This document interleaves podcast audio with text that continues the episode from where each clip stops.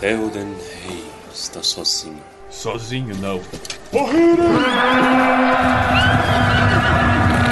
Eles estão levando os hobbits para Isengard. Estamos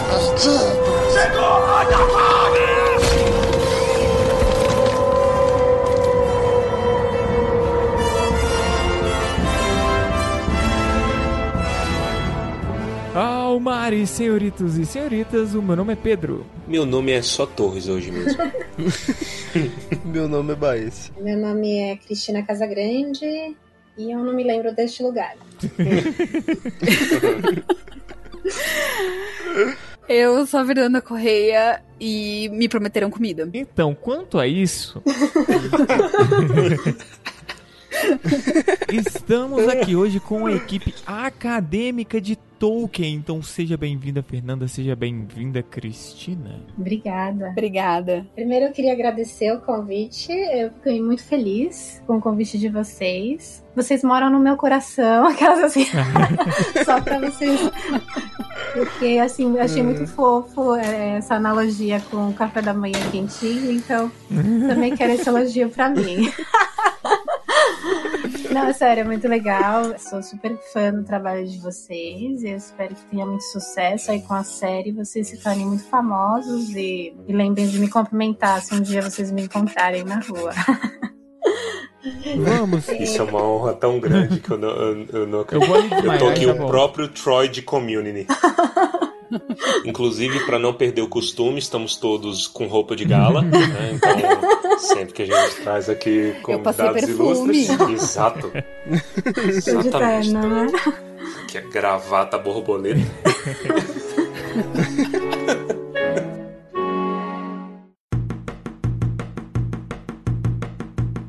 eu sou doutoranda na Universidade de São Paulo. Fiz mestrado antes, né, na mesma universidade, estudando Amizade no Senhor dos Anéis, que se tornou um livro, né, uma realização de um sonho. E agora eu continuo estudando literatura comparada, ainda sobre J.R.R. Tolkien, no doutorado, né? E fiquei muito feliz que eu soube hoje que eu posso ganhar um prazo maior de seis meses. Fiquei feliz por causa da pandemia. Ah, você ia defender por agora? Não, o depósito é no final do ano que vem. Aí vocês falam, nossa, tá longe. Não, não está. Eu recebi, assim, muitas revisões depois da qualificação. Então, assim, tô atrasadíssima. Mas, assim, tô feliz, tô feliz. E você, Fernanda?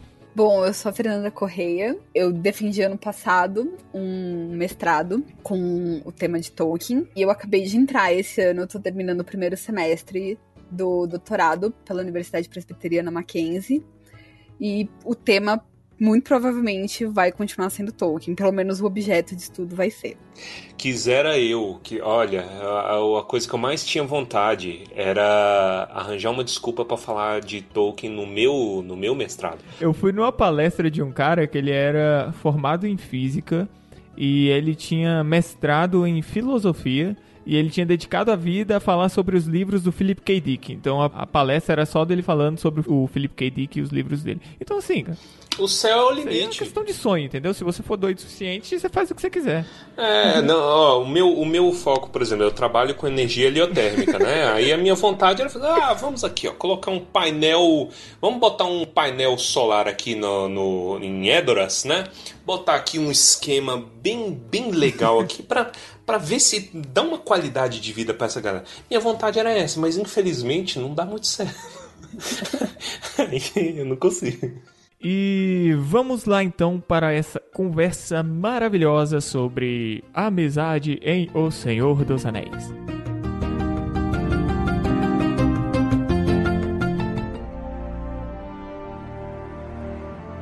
Queria começar perguntando vocês como vocês se conheceram, né? Vocês estão em casa, vocês estão bem ambientados, vocês se conhecem. Como começou aí esse trabalho de vocês? Essa história é muito boa. Eu sou meio totoquinha da cabeça, né? E eu comecei a fazer um mestrado e uma segunda graduação ao mesmo tempo. Então, eu tinha começado o meu mestrado no Mackenzie e passei na, na graduação de letras na USP. E no meu primeiro semestre na USP, eu dei de cara com o flyerzinho de uma exposição e de um ciclo de palestras sobre os 50 anos do Hobbit, organizados pela Cris. E aí eu fui assistir a palestra, assim que, que acabou, eu corri atrás da Cris. Tipo, oi, eu também estudo Tolkien, vamos ser amiga. Foi bem assim. E eu tava com o brinco da Armin e ela falou: adorei seu brinco. e assim foi essa história. Não, foi muito legal. Ela fez jornalismo também. Eu também sou formada em jornalismo e letras, e ela também. E ela também fazia mestrado em Tolkien. Eu tinha acabado de é, defender o meu mestrado. Então era muita coincidência, né? Não tinha Sim. como não formar uma amizade. E a gente acabou ficando amiga, né? Aí depois eu não sei como que a gente se encontrou de novo. Ela foi promovendo umas jornadas Tolkien na USP. Não lembro qual ordem tá. Eu sei que também teve um curso sobre Tolkien que organizei junto com o Diego, né? Com o Diego Pautal. E ela participou e ela fazia algumas jornadas sobre Tolkien. A gente assistia, eu cheguei a participar também de uma. Então a gente começou a promover trabalhos na universidade. Se Deus quiser, ainda sai esse ano, nem que seja online, mais um projeto. E também a gente tem um projeto de grupo de estudos. Uma pena que teve esse negócio da pandemia, mas se não der certo presencialmente, a gente vai fazer online mesmo. A partir de agosto, era para começar em março. Então, assim, a gente começou a fazer uma série de projetos. Esse negócio da exposição foi muito legal, né? Eu tenho vontade de ainda fazer coisas assim mais. Como é que fala?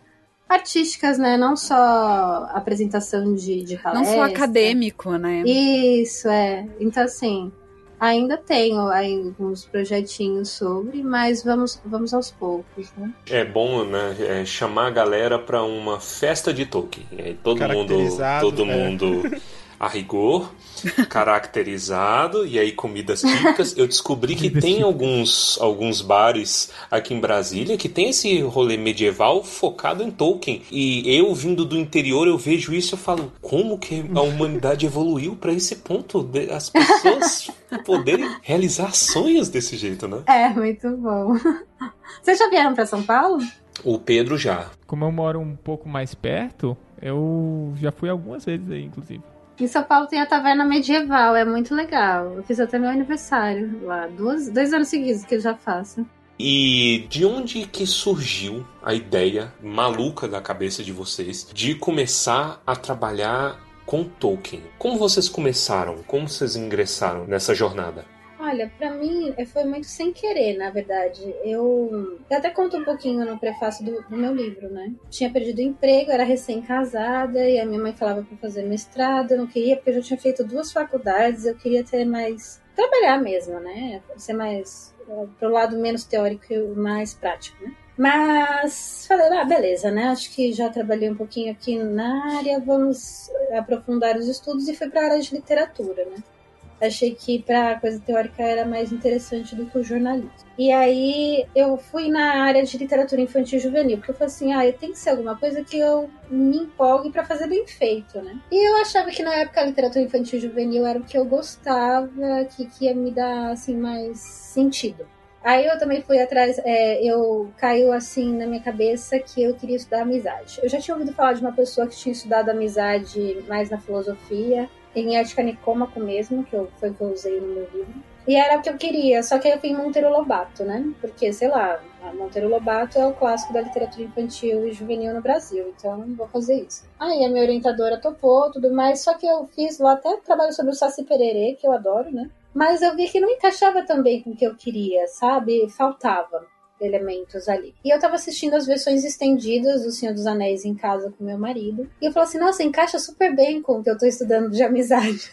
Será que pode trocar? Será que pode estudar Tolkien na universidade? Será que vão achar ruim? E aí eu falei pra minha orientadora, e como ela é uma mente mais aberta, né? É aberta a novas tecnologias, a novidades em geral, não é só o canônico, ela topou mesmo nem conhecendo o Tolkien, assim, né, não tenho estudado. E foi assim que eu comecei, né, Amizade do Senhor dos Anéis, beleza, vamos começar. Só que assim, eu acho que tem uma frase que eu gosto muito. Diz assim: não sabendo que era impossível, foi lá e fez. Então eu acho que se eu tivesse noção da enrascada que eu tava me metendo, embora eu já tivesse lido, né? e já, já conhecia o filme antes, né? Pelo cinema, eu tava assistindo as versões estendidas. Mas sei lá, eu fui muito ingenuamente, sabe? Apesar de já conhecer a história tanto é, no livro, né, quanto nos filmes. E eu quis fazer nas duas versões, né? É, literatura comparada, cinema e livro. E aí é muito engraçado, porque com o tempo, né, você vai percebendo. E aí eu falava comigo, mas assim, eu não quero nem me meter com esse povo aí, com esses tolkienistas, não é o meu intuito, eu falava comigo mesmo, assim, sabe? Ficava nesse debate interno eu não tenho a menor pretensão de ser tolkienista, não é isso que eu quero ser, eu só estou estudando literatura comparada, é uma outra história. então, assim, eu, eu, tive todo esse caminho de negação interior até perceber que eu já estava eu já tava dentro da história, querendo ou não. E eu estou aqui hoje. Eu achava que a profundidade era X, acabou que era 100X, né?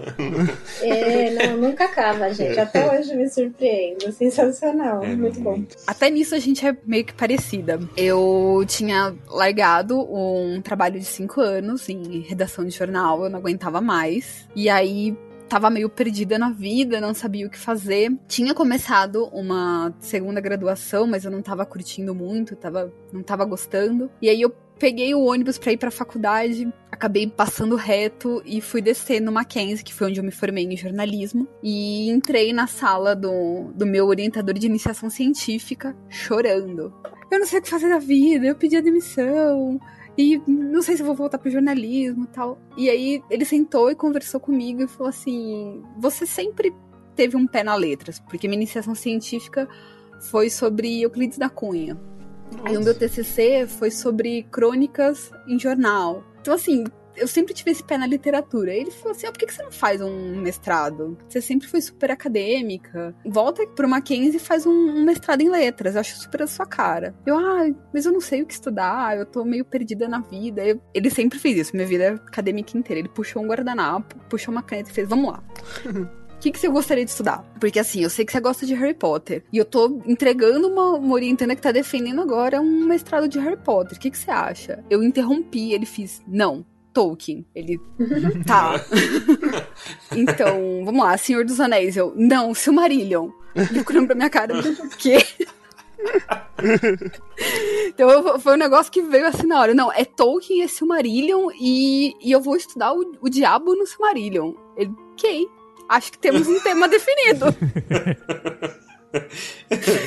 e foi assim, eu entrei com isso no, na cabeça. Ele acabou não sendo meu orientador, porque o, ele faleceu um te tempos depois. Hum. E aí eu fui adotada pela minha atual orientadora, que eu sou apaixonada por ela, e ela comprou essa maluquice minha.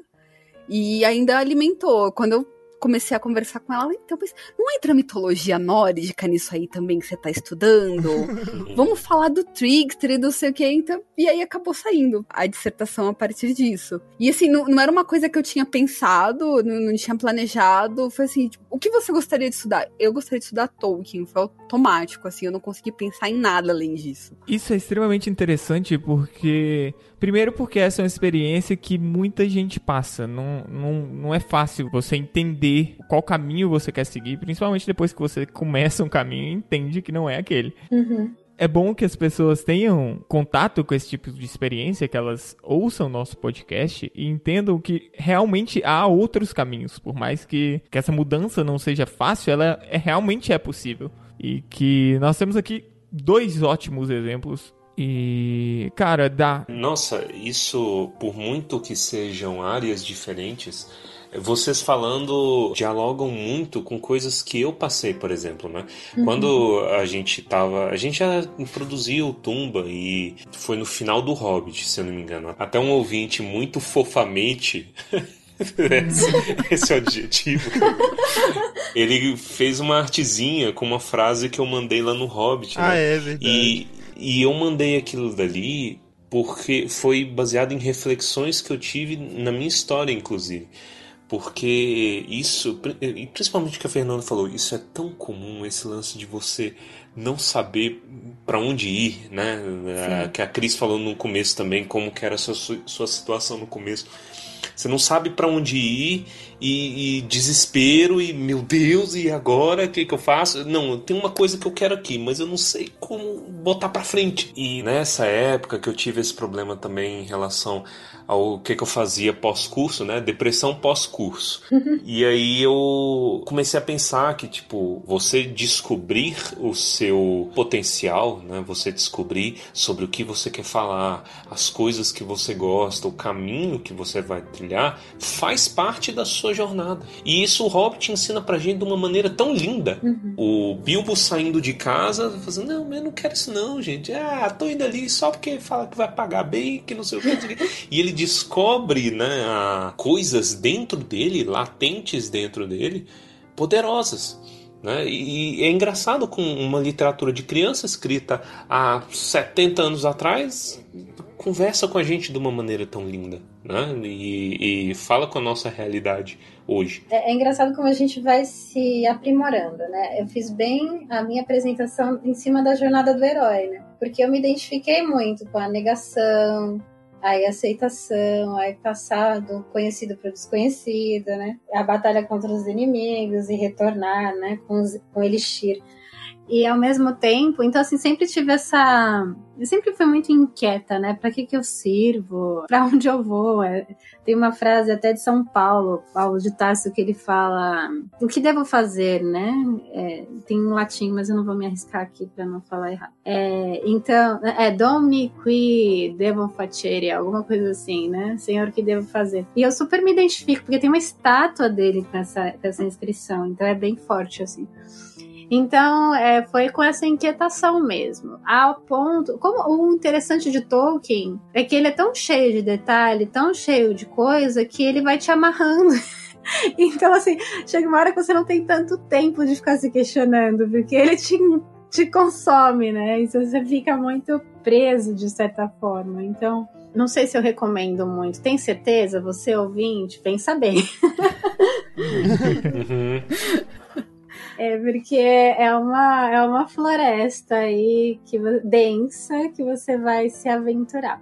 Por outro lado, agora no doutorado, eu tenho estudado um pouco mais essa desmistificação da jornada do herói, né? Ela é importante, porém o Tolkien não gostava muito disso, né? Dessa sistematização. Para ele, o caminho que a gente está seguindo não é tão importante se você não tem muito em mente aonde você quer chegar. Então, eu já no, no doutorado estou indo já para outro caminho, mas eu precisei passar por esse, por essa sistematização para poder, vamos dizer assim, ressignificá-la, transcendê-la, né? Para poder sair dela, eu tive que passar para mais ou menos que nem sabe esses pintores modernistas ou outros pintores que têm que saber desenhar muito bem uma figura humana para poder ou uma paisagem que seja, para poder dar uma, outras propostas que não sejam só fazer aquela pintura é, tal como é na realidade? É mais ou menos isso. Saiba as regras para trabalhar em cima delas. Né? Isso. E você falou do doutorado. Sobre o que você está trabalhando hoje? Eu tenho estudado justamente essa demanda, né? A demanda dos personagens. Todos eles têm uma missão, né? Uma demanda. A quest, em inglês tem um nome até mais legal. E eu tenho estudado justamente ela. É mais ou menos isso tem sido muito legal. Tem sido uma aventura e tanto. Em Tolkien como um todo ou só em Senhor dos Anéis? Em Tolkien como um todo. Se bem que quando eu estudei o Senhor dos Anéis, eu acabei falando muito do Silmarillion, não tem como fugir. Mais do Silmarillion eu falei, né? O Hobbit eu, eu quase não falei. Uhum. Devo ter falado aqui por causa do Bilbo, né? Sim, uhum. falei do Gollum quando fala do Gollum, acaba falando do Hobbit, né? Uhum. Aí falei bastante do Silmarillion, não tem como. Mas sim, o foco era o Senhor dos Anéis. Uma coisa que eu acho interessante, uma vez eu coloquei, né? Acho que no, no Dragão Verde, se não me engano. Alguém falou que eu tava estudando, né? Amizade, e aí alguém falou assim: ah, mas no Silmarillion tem muito mais, ou no Hobbit, sabe assim? Eu falei, meu, é um estudo, sabe? É um recorte. E assim, até quando eu estudava o Senhor dos Anéis, eu me questionava uhum. se, se eu não devia ter escolhido até um capítulo entendeu? Porque é isso, é pesquisa, são recortes, né? Mas eu acho que dentro da, da proposta é Tolkien como um todo, inclusive fora do uhum. legendário, embora o legendário seja o ponto principal, né? Porque tem muito mais detalhe. E o Senhor dos Anéis, por ser a obra publicada em vida, sempre vai ganhar um maior destaque, né? Claro que o Silmarillion não tem como escapar, né? Então vai ter uhum. muito, sim. Inclusive a história da Terra-média. Tem um capítulo que eu vou usar bastante um- uma parte que só aparece na história da Terra-média, lá no History of Middle-earth. Meu sonho desse daí, eu só pego recortes na internet. É chatinho, é que nem Contos Inacabados. Ninguém leu de cabo a rabo. É. Quem fala que leu inteiro tá mentindo. Exatamente. Ah, não, deve ter uns É doidos, muita mas assim, coisa. não é. É e, e é, e é entrecortado, né? Não é uma história que nem o Hobbit e o Senhor dos Anéis, que tem uma, um início, um começo, um meio e um fim. Eu, em particular, essa é a grande dificuldade que eu tenho com as coisas editadas pelo Christopher em geral. Uhum. Porque, tipo assim, começa uma narrativa, mas como realmente não tem escrito, né? Tipo assim, é um pedaço escrito, é depois um pedaço reescrito que mudou uma coisa. Então aí o Christopher ele faz muito isso. Ele começa falando e Turing quebrou o pé.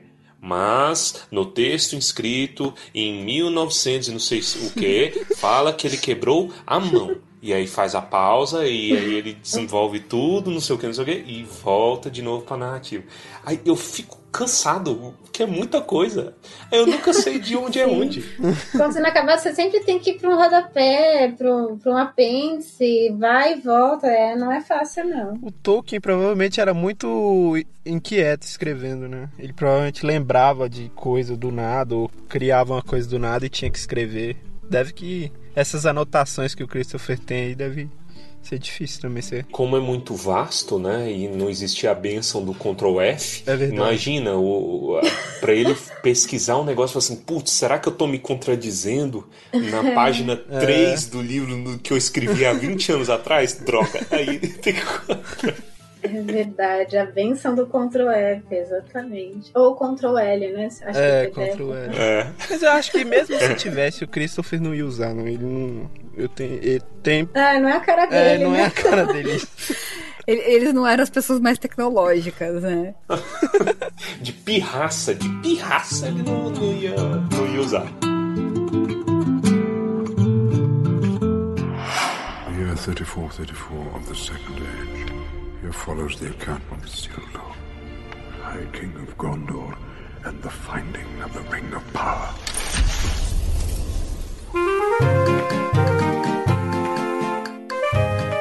Cris e Fernanda, tira uma dúvida pra gente. Como começou também a iniciativa de vocês no Tolkienista?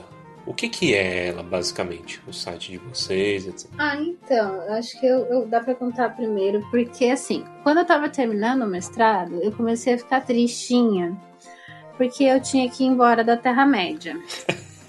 eu tava pensando nisso hoje, acho que era porque eu ia participar daqui, né? Uhum. É assim, eu tinha, eu tinha entrado no Instagram alguns meses antes, e falei, será que tem contas de Tolkien? E não encontrei nenhuma. Eu falei assim, ai, que bobagem, né? Por que teria conta de Tolkien no Instagram, Cristina? Hum. E larguei. As coisas na internet, elas acontecem da noite pro dia, é muito assustador. Sim.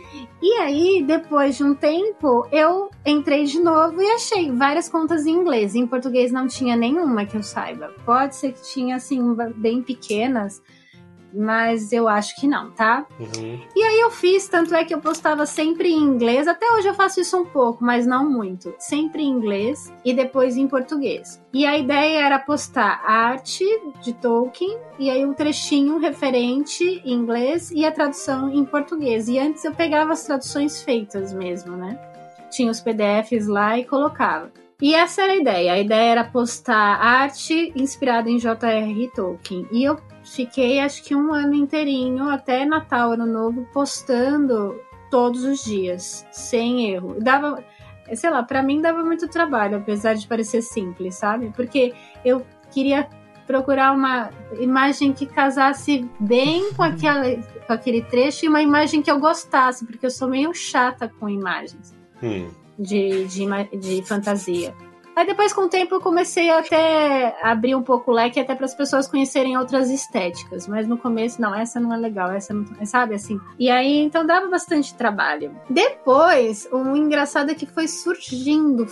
Sabe? Aí apareceu uma. Eu, eu parei um pouquinho de cuidar do Tolkienista. Não que eu parei 100%, mas aí eu postava menos, porque eu fui trabalhar no Tolkien no Instagram do Tolkien Talk. Aí eu meio que deixei o Tolkienista um pouquinho assim, mais esporádico. Daí depois eu voltei a cuidar do Tolkienista, eu fiquei um tempo assim, meio. Tive as minhas fases, né? Aí tava meio desanimada, mas aí voltei pro Tolkienista aos poucos. E aí no ano passado, criei o site tokenista.com. Falei, ó, pessoal, fiz um site, a ideia era postar uma vez por semana e é o que eu tenho mantido. Porque se eu postar mais vezes, aí eu vou querer postar mais vezes sempre. Então, uhum. às vezes demora para postar, alguém manda um texto e acho que tá super concorrido. Mas é que uma vez por semana é pouco, né? Então sobra, mas não é que tá super concorrida, porque eu deixo só de sexta-feira, tô fazendo doutorado. Então, assim é, eu tenho que também colocar os pés no chão, né? Uhum. Então eu não vou ficar cuidando só do Tolkienista, senão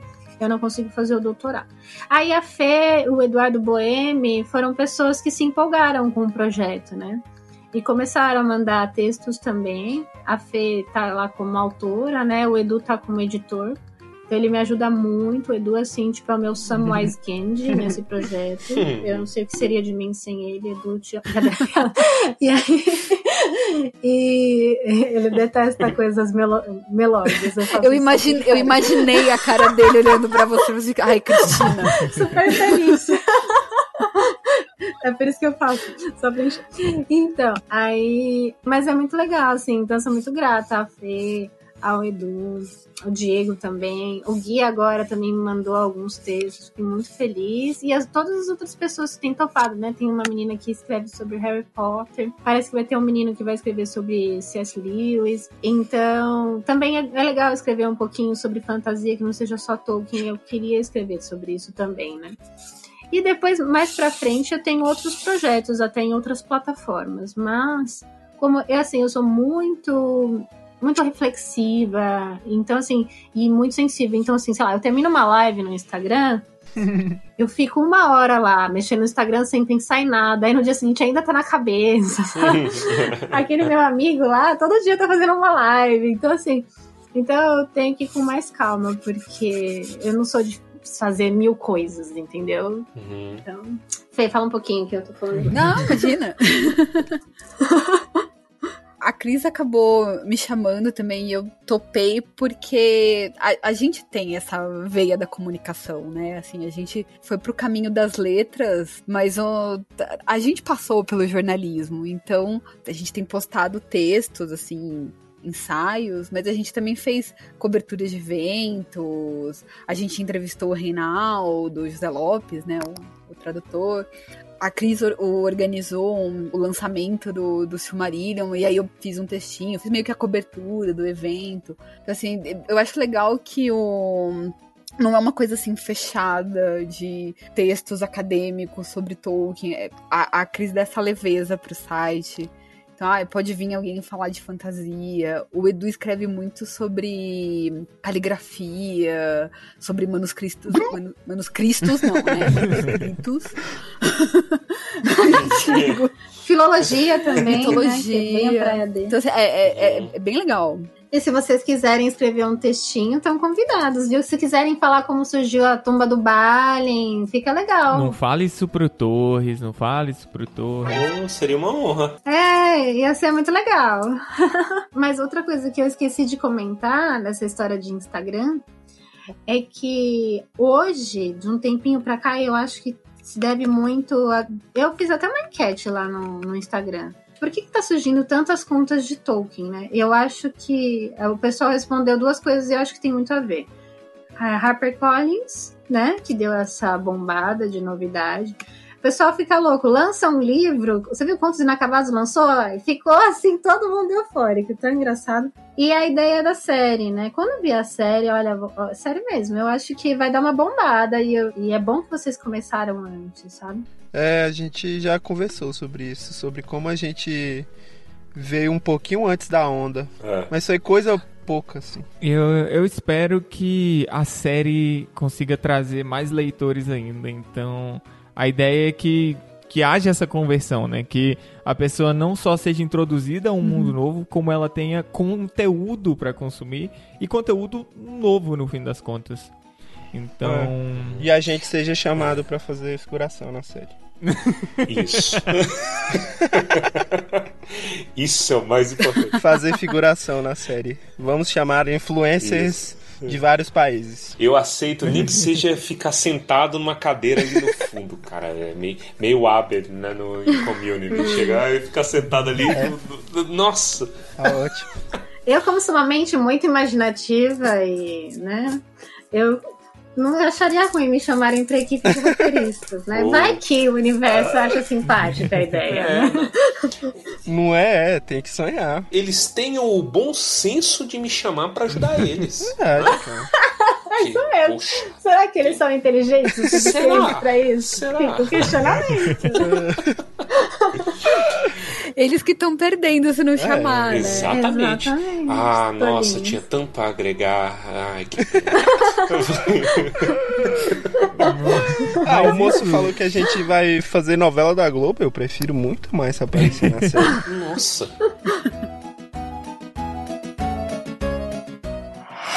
Year 34, 34 of the Second Age. Here follows the account of Isildur, High King of Gondor, and the finding of the Ring of Power.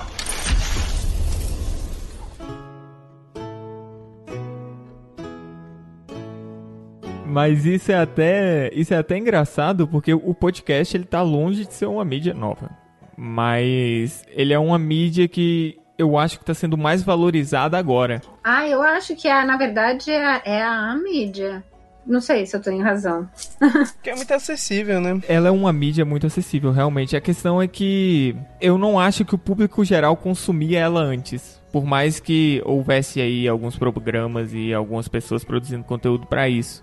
E agora você tem gente muito grande fazendo isso. Você tem HBO lançando podcasts dos, das séries dela. E você tem. Sim. Caramba, até o Submarino tem um podcast. BBC, né?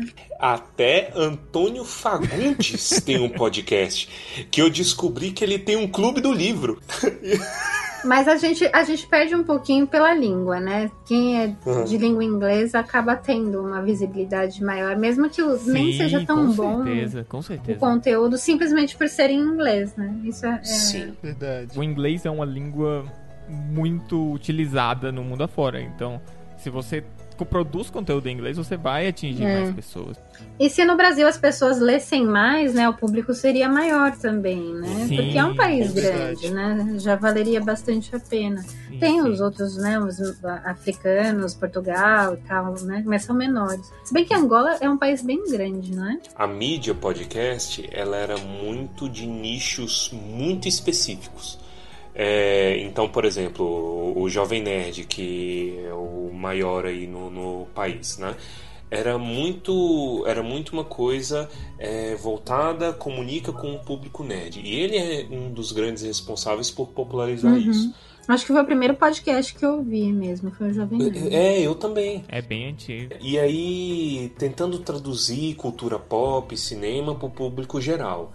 Tanto que, por exemplo, o grande boom, né, a, a onda dos podcasts, que foi o ano de 2019 para cá, é, se você pega 80% é no estilo do Jovem Nerd, bebe da estrutura que o, o Jovem Nerd faz, inclusive a gente. A gente tem também Uhum, certas é parecido, coisas sim. né, de estrutura que bebem dele porque a gente é muito fã, etc.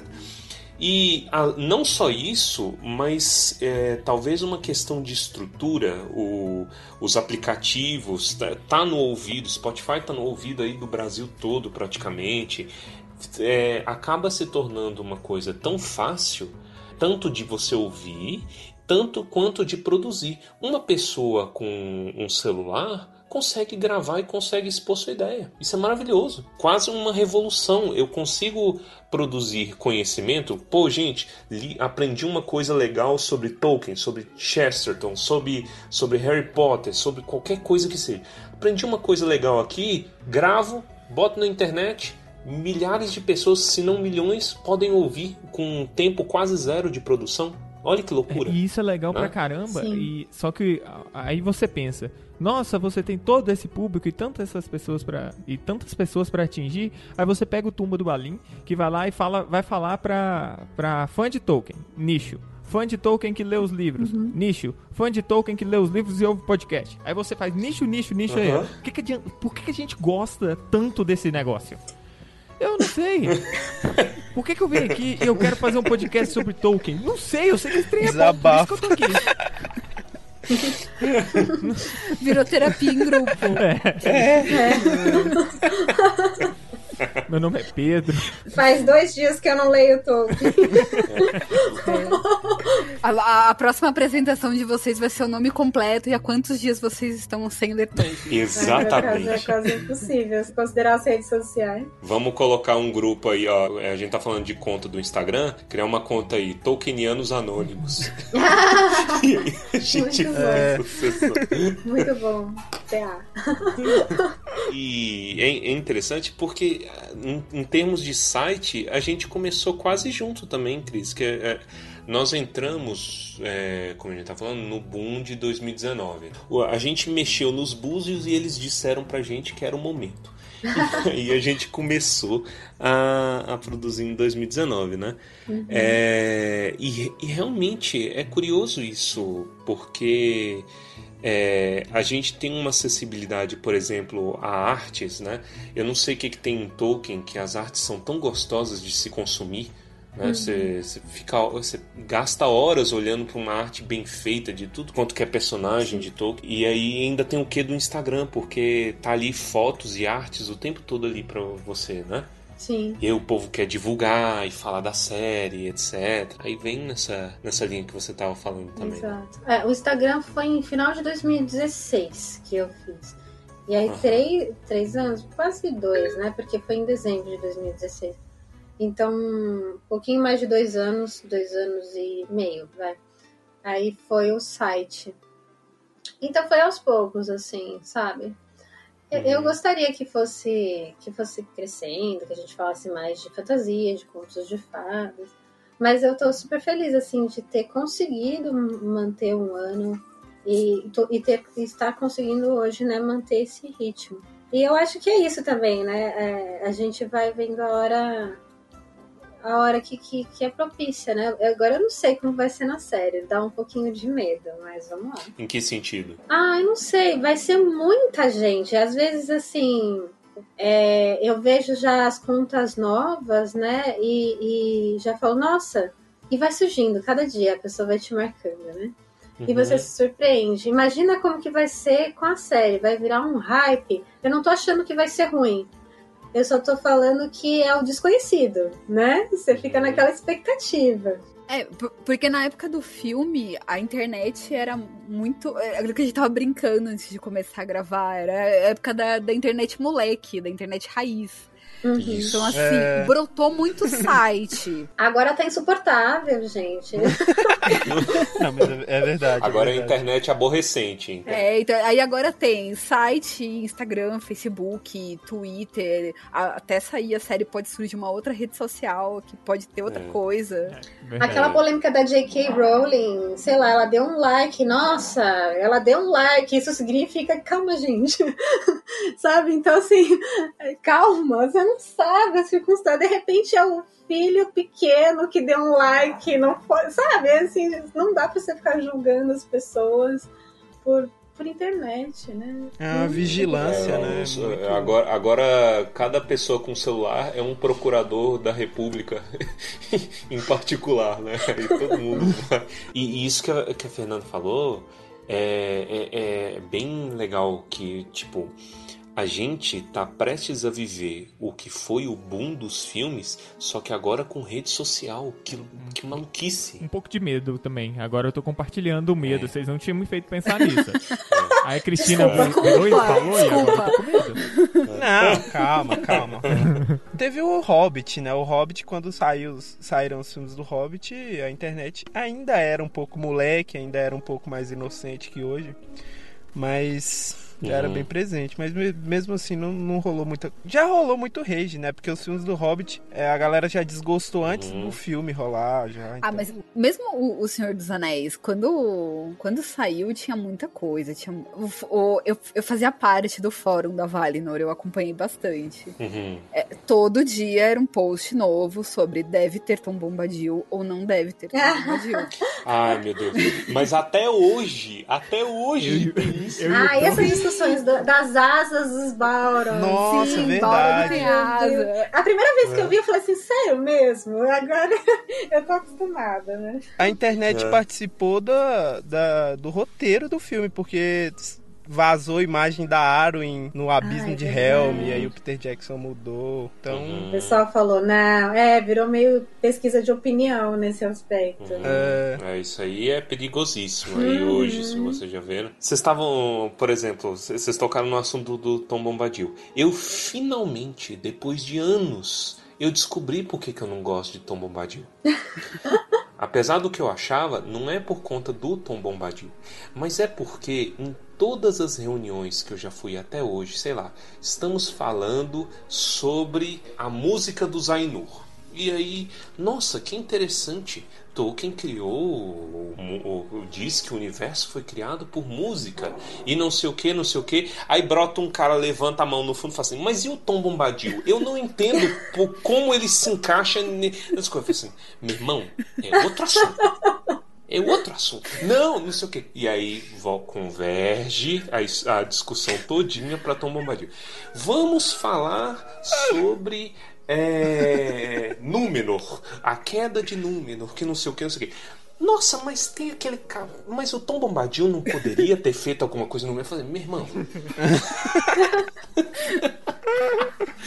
é por isso que eu não dou conta, porque ele tá em tudo. É que ele é tipo um coringa, né, gente? Será? Ele vai encaixando em qualquer contexto. Mas eu, eu, eu lembro de, de alguns tópicos de, de discussão no fórum da Valinor, que às vezes a pessoa abria e regras do tópico. Não pode mencionar Balrog e as e não pode mencionar Tom Bombadil.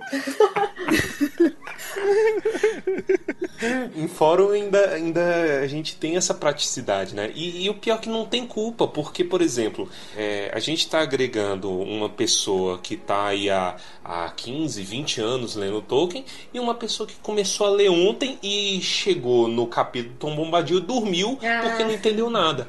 E aí essa pessoa se sente inclinada a falar, entendeu? E não é culpa dela porque ela tem dúvida legítima da coisa. Sim. Mas existem 5 mil fóruns falando disso. Não é a hora. Você sabe que teve uma. Acho que foi na queda de Gondolin, se não me engano. Teve uma- um lançamento. E aí fizeram uma palestra tal. Aí no final da palestra, alguém levanta do nada pra perguntar das asas dos Balrogs. Mas não tinha nada a ver com o contexto, já tinha acabado. Sabe quando você faz aquela cara assim, tipo, sala de aula? Professora, eu tenho uma dúvida que demora meia hora a explicação. Não, é hora do intervalo, não. Mas tudo bem, responderam. Daqui uns dias o negócio vai ficar tão cansativo que o povo vai começar a misturar os dois. Falar assim, é, mas é, Tom Bombadil tinha asa? E provável que tinha, tá? é, não. Se, se a pergunta envolveu Tom Bombadil, você responde com sim e acabou. Exato. Se tivesse uma resposta, a discussão não tava aí Então, até hoje. Mas esse é o problema porque a pessoa sempre puxa, fala assim, é, ah, o Tolkien deveria ter escrito mesmo Tom Bombadil, então nada a ver, aí você responde, sim. Não, mas espera aí. Pronto. Mais duas horas de, de discussão. Mas a minha, a minha melhor resposta sobre Tom Bombadil é que hum, ele justamente tá ali pra mostrar que as coisas não são explicáveis. Todas. Então é um mistério. Ele traz essa ideia de que nem tudo tem explicação. Você- Vocês gostam de George R. R. Martin? A Fernanda gosta mais que eu, né, Fê? Então, eu li os livros e assisti a série. Aham. Mas eu tenho meus problemas com ele. Eu Uhum. acho que ele escreve bem mal. Polêmica. Olha! Polêmica. Polêmica. Eu gosto. Então, eu acho que o problema dele é que aquilo que a gente comentou do, do se perder no que você tá escrevendo. Ele tinha que, sei lá, fazer um Excel e, e marcar. Eu, eu, vou, eu vou precisar desse personagem lá na frente. Porque ele fica nessa de, não, ni- ninguém tá seguro, todo mundo pode morrer. Aí chega lá na frente, puta, eu precisava daquele personagem. Ah, traz o Senhor da Luz, a gente faz a magiquinha aqui e ele volta. É, isso Então, assim, é um Deus Ex Machina, atrás de Deus Ex Machina, que eu falei, tá bom, gente. Já. Eu, eu- eu ia lendo e falava assim, tá. com- na série, né, que não ainda alcançou. Eu falei, tá, eles vão ressuscitar o Jon Snow, porque é isso que ele faz o tempo inteiro. Precisa do personagem, eles têm que re- ressuscitar. Então, assim, me incomoda bastante essa escrita muito perdida do, do Martin. Eu gosto muito do mundo que ele criou, eu acho que tem muitas coisas envolvente. legais. Exatamente. Mas pra ser uma série tão longa, e literalmente tão longa, porque são muitos livros, e Uhum. cada livro é, dá, dá pra você É, é segurar uma porta com aquele negócio de tão gigante que é. Que, e, e chega uma hora que assim. eu- Eu até entendo quem fala, ah, mas eu não prestei atenção nisso. Não, nem ele prestou atenção nisso. Nem ele Uhum. sabe que ele esqueceu o personagem lá no meio da floresta. eu que sou chata e tô falando, não, você esqueceu o personagem lá no meio da floresta. Mas fez, eu que sou mais pro lado da filosofia, será que não tem um pouco a ver com a, a filosofia dele? Porque ele é mais niilista, né? Tipo, ele, ele é mais assim, as coisas não têm muito sentido. Então, por isso que é, tudo tá, tá na, na briga de poder e tudo se baseia basicamente nisso, né? Não existe uma pessoa que, que, sei lá, cultiva a virtude, como existe mais no Senhor dos Anéis. Acho que tem um pouquinho disso, né? De niilismo, né? De desacreditar, de, de falta de fé mesmo nas coisas. Esse, inclusive, foi o gosto ruim que eu tive na boca quando terminou a série. Que eu falei assim: caraca, eu, eu sei que teve a responsabilidade ali da bagunça dos produtores, do- dos roteiristas, etc. Mas ainda assim, tem um quê de Martin ali, eu só não consigo definir o que é o que, né? Que o Martin realmente definiu como final. Mas no fim foi uma mensagem tão niilista É por isso que eu acho que ele não termina a série, porque ele não tem pra onde ir. Ele, ele tá perdido pra onde ir, porque ele não tem um norte, eu acho. Gente, tem nove anos que, que não lança o livro. É, é muito por conta disso que a Fernanda falou, porque ele tem que voltar e aí ele não sabe como reencaixar o negócio. Mas Eu, eu, tenho a teoria que aquele que o episódio final é o final dele. Uhum. Ele entregou pros roteiristas e, tipo, jogou pra galera. Você deixa eu ver a reação do pessoal. Que se eles não gostarem, eu vou mudar algumas coisas.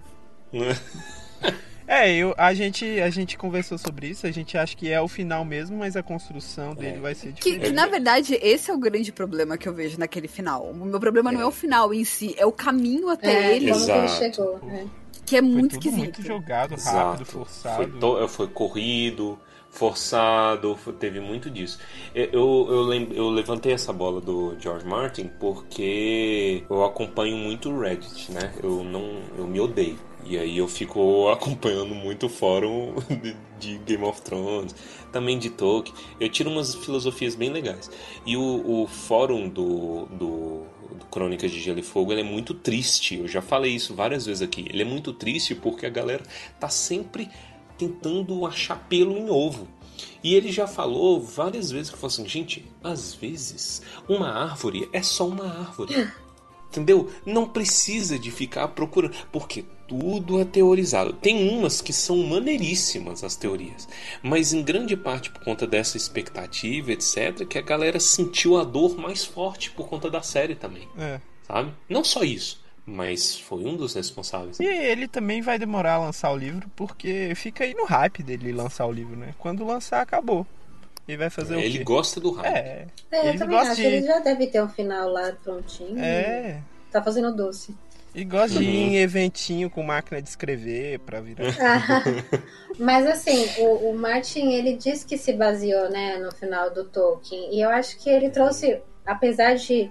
Eu, eu concordo com o que a Fê falou, né? e o final... Eu não acho que o final... É que assim, eu não sou super fã, então eu nem acho que eu sou digna de opinar. Mas, já que eu tô aqui... É assim...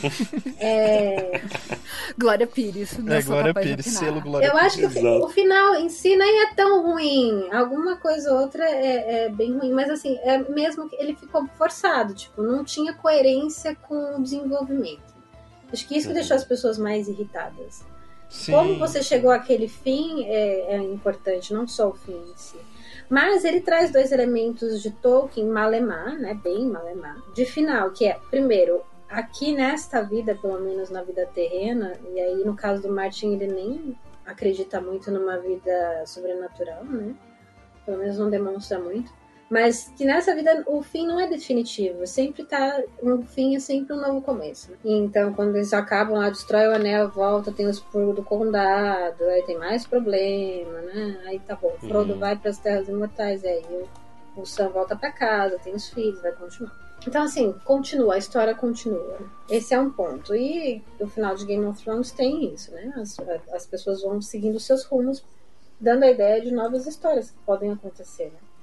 Aposto hum. que tem um monte de fanfic a partir disso já.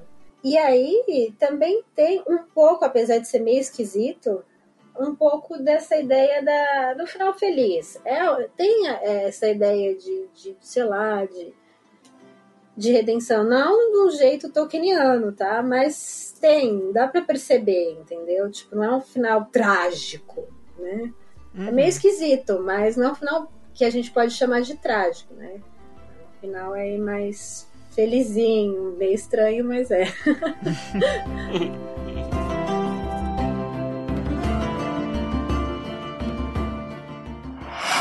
Year 34, 34 of the Second Age. Here follows the account of Isildur, High King of Gondor, and the finding of the Ring of Power.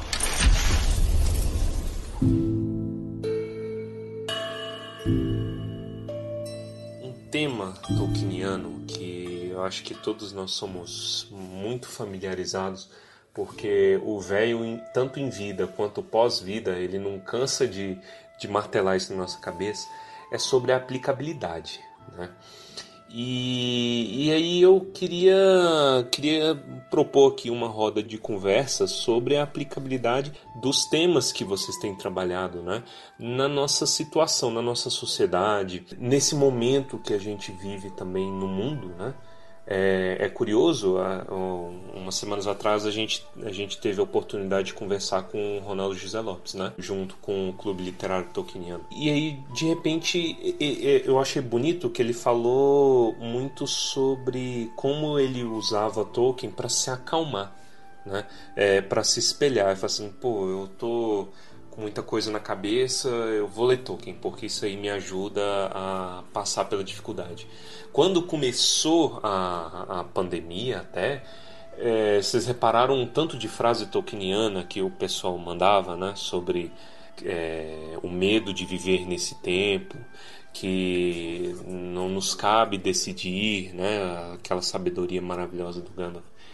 Esses e outros temas são temas curiosamente atuais, né? apesar de ser um livro antigo. Então eu queria que vocês falassem aí o que, que vocês acham sobre. É, eu escrevi um textinho sobre isso, então dá para falar um pouquinho, né? Uhum. É, eu, a, o que eu pensei é, a princípio é quando tem o um rompimento da sociedade, né? No capítulo final da, da Sociedade do Anel, né? Então cada um foi para um lado e a gente teve esse rompimento, né? Apesar de que a internet dá uma, dá uma grande ajuda, né? Mas no caso, vamos supor assim, é, se colocando aí no lugar do Frodo, né?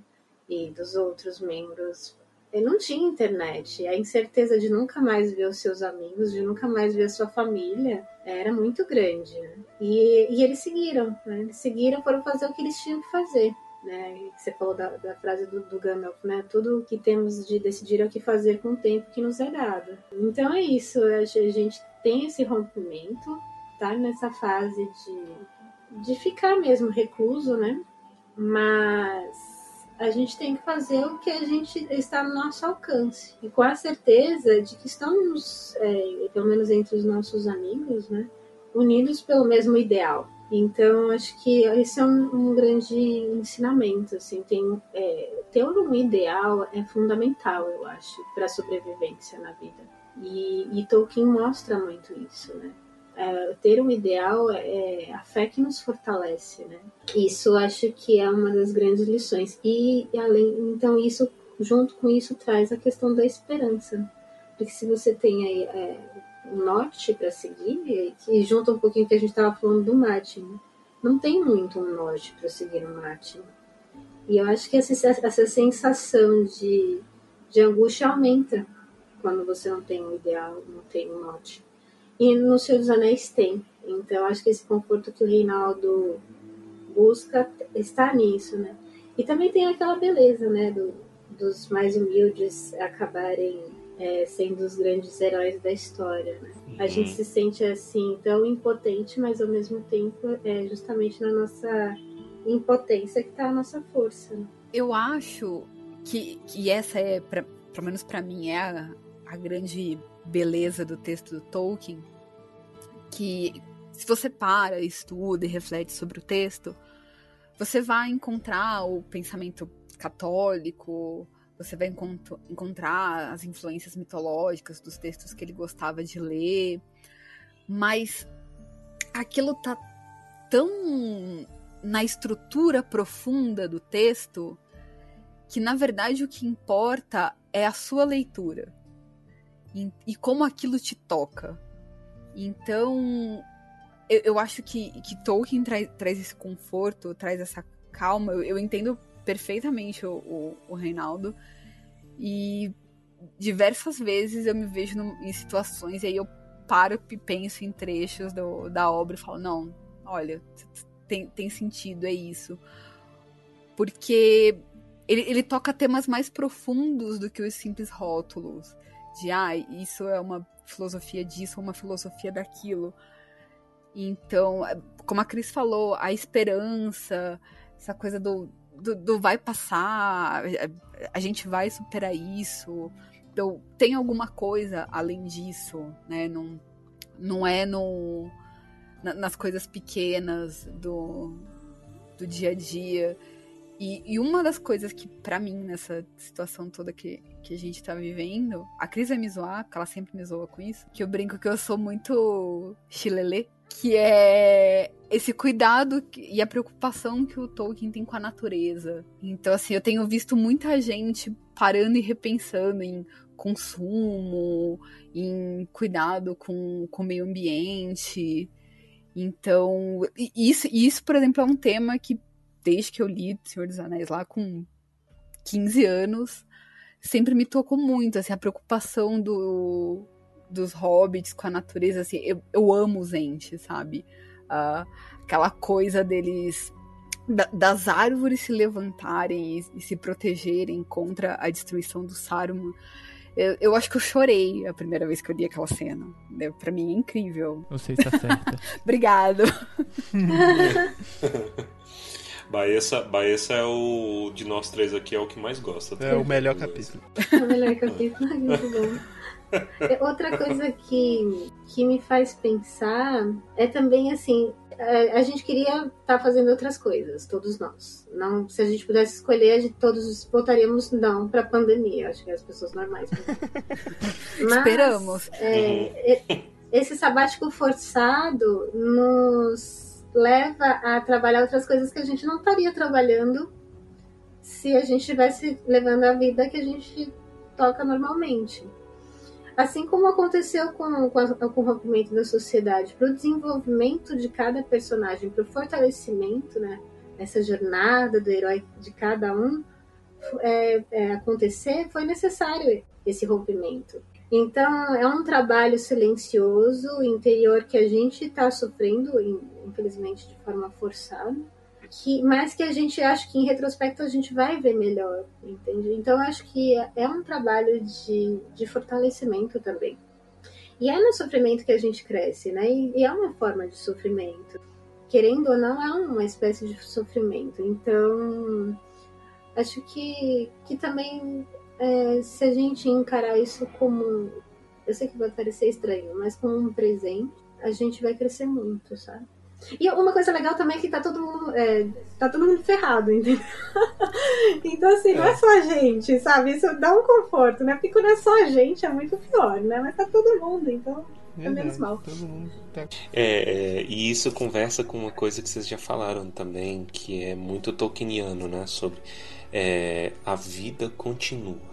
E é uma reflexão que, quando a gente olha por esse lado, a coisa se torna mais suportável. A situação toda da pandemia é uma tragédia em escala global, muita gente perdendo ente querido, muita gente perdendo tudo, né? E, e, e sem esperança, como ir para frente, como superar isso, etc.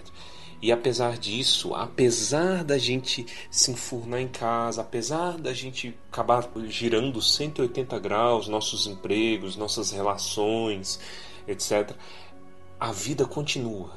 Esse drama faz parte do ser humano e é, é, é lindo como Tolkien conversa isso também, que a gente tem que continuar, né? Não, é, não exatamente eu tenho que é, é, erguer as minhas árvores e descer o pau no, no Saruman da, da, daqui da minha esquina. Não, mas, né, tipo, a, a aplicabilidade, a, a, coragem que a gente uhum. tem que ter, que nós não escolhemos esse tempo e a gente tem que fazer alguma coisa, né? Proteger nossos familiares e não desesperar. Esperança. E, esperança, a Cris falou antes. Esperança é um tema tão, tão presente na obra como um todo. E a forma como ele trata a esperança também, né? Que não é num lugar de passividade. Uhum. A esperança por si só não faz Exato. nada. É a atitude perante isso. Né? E, e, uma das frases mais legais do, do Gandalf que eu gosto no Sociedade do Anel: o desespero é para quem enxerga o fim como uhum. fato consumado. Acabou, é isso. Né? Lascou, não tem como escapar disso. Não. Né? E aí, como que a gente aprende isso? É muito. Ai, eu adoro essa obra. É, e você pensa, é, essa questão de ser ativo, às vezes ela envolve inatividade. Então. Sim se hoje você pode ficar em casa e você escolhe ficar em casa, você está fazendo um bem para outra uhum, pessoa. Sim. Ao, ao você colocar uma máscara, sair de casa e, e, seguir os padrões que lhe foram estabelecidos, você está tomando atitudes. Por mais que você não esteja lá com um arco e uma flecha na mão, matando o vírus na porrada, você está, de alguma forma, ajudando a combater o, o modelo de uma forma Sim. geral.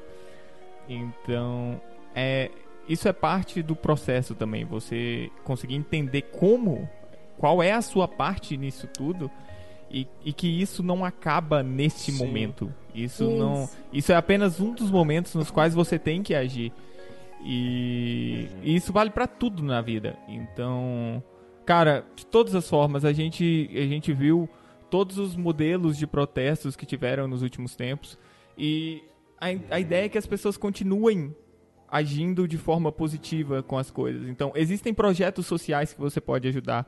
Existem projetos sociais que afetam várias áreas diferentes, das quais uhum. você pode ativamente ir lá e dizer: Olha, eu quero ajudar a levar energia elétrica para áreas carentes. Eu quero ajudar isso. Inclusive, no futuro, a gente vai a, começar a fazer algumas indicações de projetos que podem ser ajudados. Justamente pensando nisso, não adianta você sentar e desejar o bem se você não agir em cima disso. Então, é um momento que exige muita reflexão, sim. É, é, curioso, tem um amigo meu que uma vez ele, ele já falava, muito antes dessa situação toda, né? Fazendo uma analogia da fantasia com a realidade. Como assim? A fantasia, e isso eu fico feliz porque é um valor que está se recuperando, né? Tem muita gente, é, às vezes intelectualmente avançada, né, que de, da área acadêmica, muitas vezes olha para fantasia e fala: por que, que você não lê livro de adulto? Por que, que você não lê história de gente grande que agrega? Vai ler elfo, maluco sai dessa, entendeu? Eu já vi muita gente, já presenciei casos assim. E, e aí um amigo meu costumava fazer essa essa comparação de que você muitas vezes você vê a sua mãe todo dia, é, encontra com ela todo dia, ela passa por você, mas você não a vê, porque é a mesma coisa todo dia. Né? Você não olha para sua sua mãe com frequência e vê todo o valor que ela tem. Né? Então, olhar como uma coisa nova. A gente tem muito isso com as pessoas que vivem no nosso meio.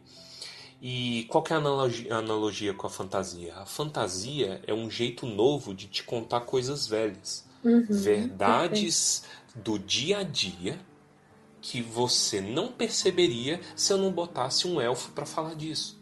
É o que o Tolkien chama de recuperação no ensaio sobre histórias de fadas. Né? Um dos elementos uma das coisas que é, as histórias de fadas oferecem a recuperação. É você conseguir olhar as coisas com novidade. Exatamente isso que você está dizendo. É, é esse que é o valor de contos de fadas. Por que, que é tão importante, às vezes, a gente ensinar um arquétipo para uma criança, para uma ideia? Às vezes você está comunicando muito mais coisa de vida real por meio de fantasia do que Camões botar uma criança de, de seis anos para ler, ler Machado de Assis, que é fantástico, mas, né, complicado. É difícil. Traduzir essa verdade para uma criança. Não sei se tem algum ouvinte de seis anos nosso que lê Machado de Assis. Francisco, vou botar ele para ouvir, que ele tem seis. Mamãe, você tem uma live hoje? Oh. é muito engraçado.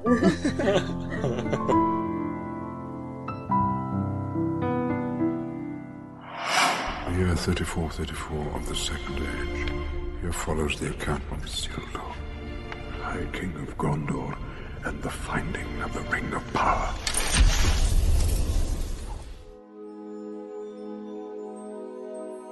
Eu queria aproveitar a oportunidade e trazer aqui para o podcast uma discussão que a gente teve lá no Discord com o Clube Literário Tolkieniano, né? E ela aborda uma questão do seu livro também. Então aí já é uma oportunidade da gente introduzir o pessoal ao seu livro, né, Cris? Que é sobre o final, o final de Senhor dos Anéis. Né? Uhum. E isso até conversa um pouquinho também com a, com a, a, ideia do mal no Silmarillion, como a, a, Fernanda a Fernanda estuda, etc. Que é uma coisa curiosa, né? a gente já se adiantando aí o final de Senhor dos Anéis, sobre a falha do Frodo. Como assim? Né?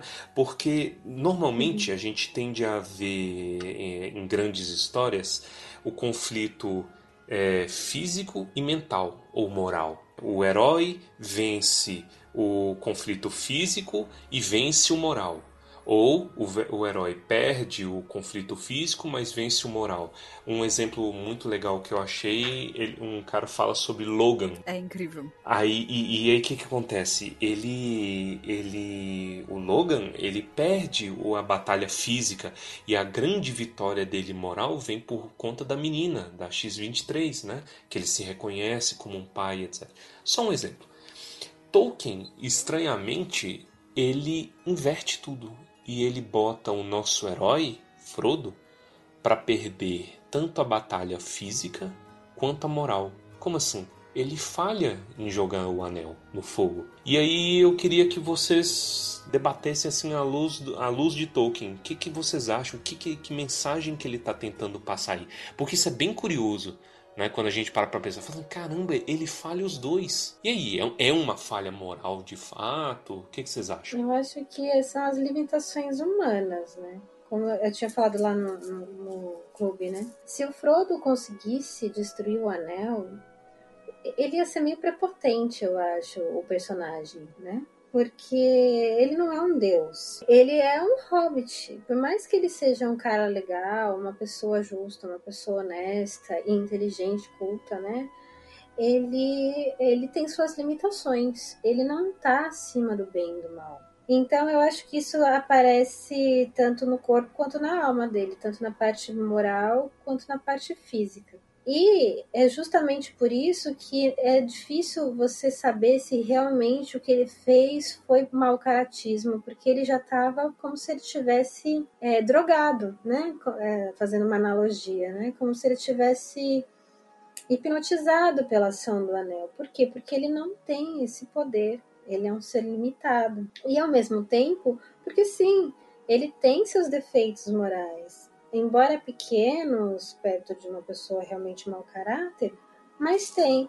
E por ele e, e aí fica essas duas coisas mesmo. Ele ter esses, esses defeitos é, do ponto de vista moral é, já, demo, já denota também o poder dele enfraquecido, né? Então, acho que é um pouquinho dos dois. E além disso, eu acho que a questão física ali ela quer mostrar é, o estado de espírito. Então, ele perder um dedo, é, de certa forma, mostra é, uma corrupção que ele tem na alma. Embora, em grande parte, eu acho que o Frodo não tem muita culpa de ter falhado simplesmente é um ser limitado mesmo. Eu ia falar, já, já que vocês puxaram falando que o tema conversava com a, com a questão eu, de eu estudar o mal, é, eu acho que tem a ver também por isso. Porque é a questão de cada um tem o seu papel na história. O Gollum era aquela criatura horrível fisicamente e em atitude. Mas se ele tivesse sido destruído, o anel não teria sido destruído. Então, assim, mesmo ele sendo uma pessoa ruim tendo atitudes ruins, a história dele acabou servindo pro bem. Então, eu acho que também é muito um, uma mensagem de tolerância, de que todo mundo tem o seu papel. Até aquelas pessoas que a gente acha insuportável, até aquelas pessoas que a gente não tolera. Todo mundo tem o seu pequeno papelzinho na história. E a gente, a gente não sabe nem o nosso papel. Como que a gente vai deduzir o papel do outro? Então. Mais que tolerância, então, né, Fê? É a misericórdia, né? Sim. E aí que é o trunfo do Frodo, né? Isso que faz um herói. Não é jogar ou não o anel, mas a misericórdia que ele tem. Porque justa, a, a, misericórdia é isso, é ver a sua própria miséria. Isso. E por ver a sua própria miséria, não condenar a miséria alheia. Porque a miséria alheia é um pouco da nossa própria miséria também. É aquela coisa, né? A gente desgosta no outro aquilo que na verdade a gente vê na gente e não gosta, né? Uhum. Então, por que, que o, o Frodo tinha a, aquele sentimento horrível no Gollum? Porque ele viu um espelho, né? Ele, assim, ele, ele já sentia no fundo que ele estava caminhando para aquilo se ele não largasse o anel. Então, assim, ele ter tido a misericórdia, ele ter tido uma piedade com o Gollum ao longo de todo o caminho é, é, muito importante. Muitas vezes ele usa como argumento a piedade dele, o mesmo motivo pelo qual a gente absolve ele no final. Sim. Que é uhum. justamente aquela questão do quanto era uma atitude dele e o quanto era uma atitude do mal que estava possuindo ele, que era um uhum. anel. É o espelho de escarne e pena, né? Você tem dois caminhos, ou condenar aquele que erra ou ir para o caminho da misericórdia, né? Reconhecer-se também indigno de, de julgar. É interessante é, sobre a misericórdia, né? Que a mensagem passada no final do Senhor dos Anéis é fortíssima. É, a salvação vem muitas vezes pelo bem que você faz quando ninguém está vendo, né? E aí isso conversa um bem feito há 60 anos atrás, né, que é o Bilbo com relação ao Gollum e depois o Frodo com relação ao Gollum, o bem feito quando ninguém está vendo, eu não preciso de mostrar, não é uma batalha épica e grandiosa contra o mal, mas é o bem nas pequenas coisas, né? E o, o quanto que isso reverbera. E no fim, o bem usando do mal, Gollum, né, a, a ganância pelo anel, etc, para derrotar o próprio mal. E, e a falha, a falha do Frodo, ela não é, ela acaba não sendo uma falha moral. É, eu gosto da analogia que, eu, que é, é, tipo assim: se eu, se eu arremesso uma cadeira em você, né, de surpresa, hipoteticamente, e você, dependendo da cadeira, você consegue segurar ela, né? Você consegue é, aguentar o tranco, aguentar o hit da cadeira. Se eu arremesso um estojo em você, tranquilo, você aguenta isso, você consegue segurar.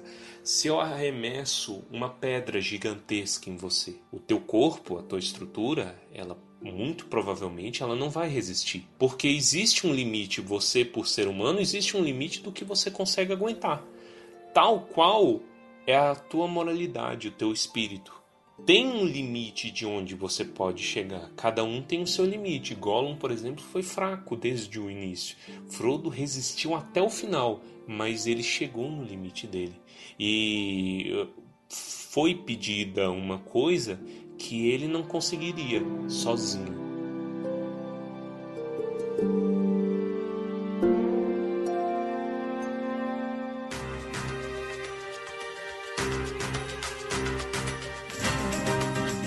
Bom, depois dessa conversa maravilhosa, eu queria desde já agradecer de coração a Cris e Fernanda. O, o papo com vocês foi fenomenal valeu cada segundo usando esse terno apertado que, que, que nós tivemos aqui. Foi maravilhoso, gente. Vocês querem deixar algum recado pro ouvinte? Alguma, alguma coisa? Esse é o momento de vocês. Cris, você tem mais contas oficiais. ah, bom, eu queria agradecer mais uma vez. Foi um papo muito legal. É, como já disse, eu acompanho vocês e é, muito prazeroso ouvir o podcast de vocês. E fico muito feliz de poder divulgar um pouquinho do meu trabalho. Quem não conhece ainda o livro Amizade em Senhor dos Anéis, seria uma honra, né? Se vocês quiserem comprar, quiserem falar comigo. É, tenho também o Instagram Tokenista e o site tokenista.com. Também estamos no Facebook. Por favor, não confundir, porque tem duas contas tokenistas. Mas isso é uma outra história. que é melhor não falar sobre isso, tá bom, gente? É, então, exercendo o dom da misericórdia, né? Me segurando. Eu estava falando aqui. de misericórdia tá até agora. Tá ótimo, De, deixa esse assunto pra lá. E é isso. Ai, bom, eu queria agradecer também o, o convite. Foi, foi muito bom, foi muito gostoso. Nem parece que a gente tá aqui há 12 horas de longo e salto alto, sem comer. é, foi um papo muito gostoso, foi muito bom. E fiquem de olho tanto nas redes da Cris quanto minha. Vocês podem me achar como Fernanda Correia. E porque a gente tá sempre divulgando eventos, encontros, a gente fica muito tempo sem fazer nada, a gente inventa clube de estudos, a gente sempre inventa alguma coisa para fazer. Então a gente está sempre divulgando também. E também quem quiser estudar Tolkien ou fantasia na universidade também pode contar com a gente, né, Fê? Sim, a gente. É nós. A gente sempre acolhe as pessoas tem esse mesmo probleminha que a gente. e o tokenista também tá, para quem quiser mandar texto e a gente avaliar também, né? podem mandar. Fica aí, manda aí a história da tumba, hein, gente? Bom, é isso, gente. Mais uma vez, muito obrigado a vocês. Muito obrigado a você, ouvinte, também, por muito estar obrigado. nos acompanhando. Se você gosta, gostou desse programa, gostou do nosso trabalho, confira os, os sites que, a, que as meninas deixaram. A gente vai deixar o link também para vocês marcá-la no Instagram e tal, para vocês acompanharem. Sim. E compartilhe nosso trabalho e vamos ajudar esse projeto a chegar a todos os povos da Terra-média. Muito obrigado e até a próxima.